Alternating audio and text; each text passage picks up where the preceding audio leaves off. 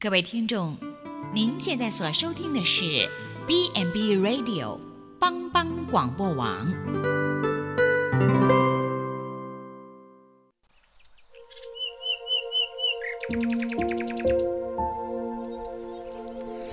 一日之计在于晨，一天的开始，愿你有好心情面对每一件事。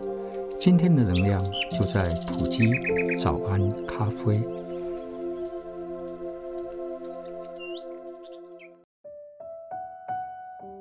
早安，Good morning，Good morning。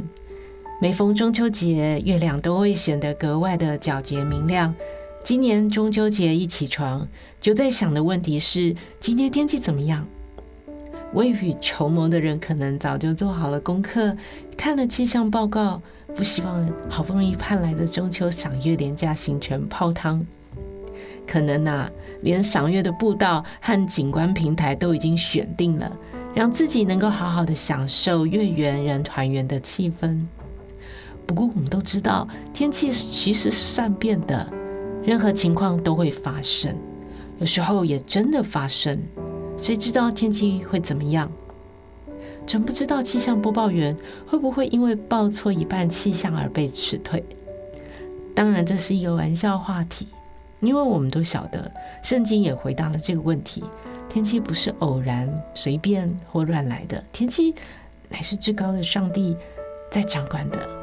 神降下春雨、秋雨，所以连天气也是神要用来达成他计划的媒介之一。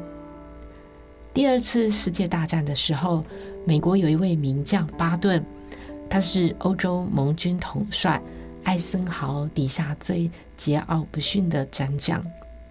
巴顿他出生在加州，一个传统的军人世家，基督教信仰根深蒂固。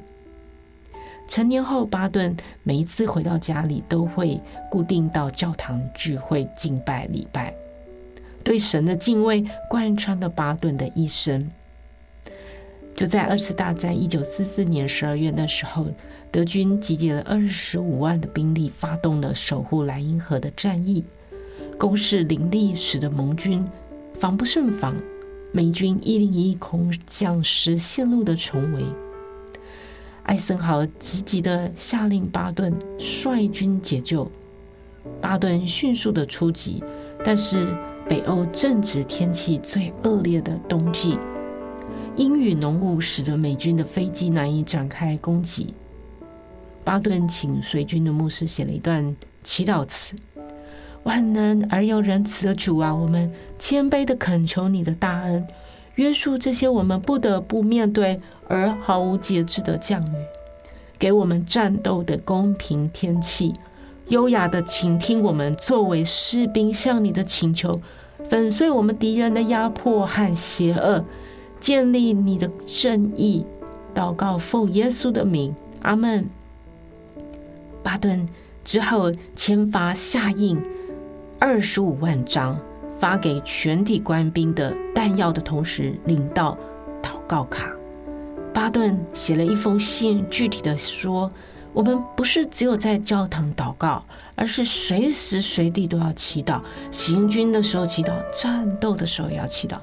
我们相信，确实相信神与我们同在。我们祈求仰望，才不会被战败，才不会战败的。”祷告之后呢，天气果然很快的就好转。三天后，第三军团到达了巴斯托涅，解救了被围困的美军。之后，巴顿写道：“这是我们在这场战争中最杰出的成就。”巴顿说：“主帮助我，看到我完成使命，但是我个人微不足道啊。”几十年过去了，巴顿将军的话还是那样的有见地。他说：“这个世界祈祷的人应该多于打仗的人。